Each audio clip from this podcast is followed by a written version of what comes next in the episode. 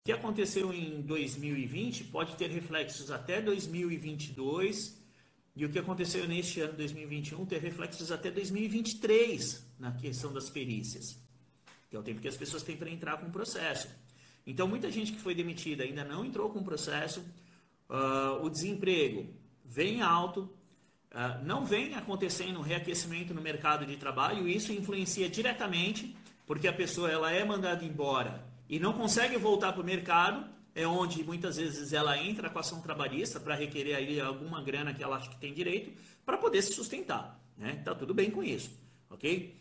E então tem muitos casos que ainda não aconteceram. A Justiça do Trabalho em 2020 conseguiu dar uma acelerada nos casos julgados, mas agora em 2021 já teve um aumento de casos e não conseguiu, então existe um resíduo ainda de 2020 e 2021 para entrar em 2022 para ser julgados, tá? Para as perícias acontecerem.